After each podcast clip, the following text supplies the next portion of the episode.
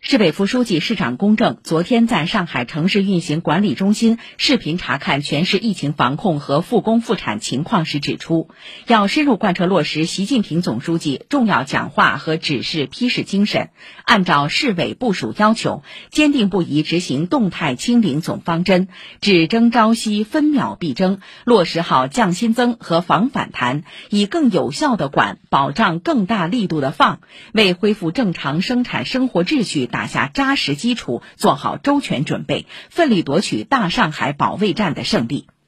上午，公正一行来到市承运中心大厅，通过大屏幕查看机场、火车站、地铁车站、超市、商场、核酸采样亭、市区街面等实时动态。公正指出，当前本市疫情防控已进入向常态化防控转换阶段。全市要全力推进扫尾清零，加快开展压力测试。各区各部门要按照方案明确的任务和分工，抓紧完善操作细则，做好恢复正常生产生活秩序的充分准备。要进一步优化防范区管理，该管的有效管住，该放的有序放开，在有序放开中提高风险防范水平，在实践中不断检验和完善政策举措。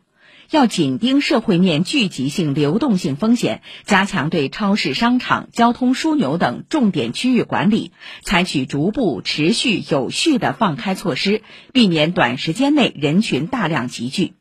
要采取行之有效的举措，加快形成完善、便捷、灵敏的发现机制、及时高效的处突机制、动态调整的管控机制、自觉自律的自我健康管理机制，优化常态化核酸采样点布局和开放时间，细化落实场所码、数字哨兵等公共场所防控措施，确保应部署尽部署、应使用尽使用，为复工复产复市提供更有力的支撑。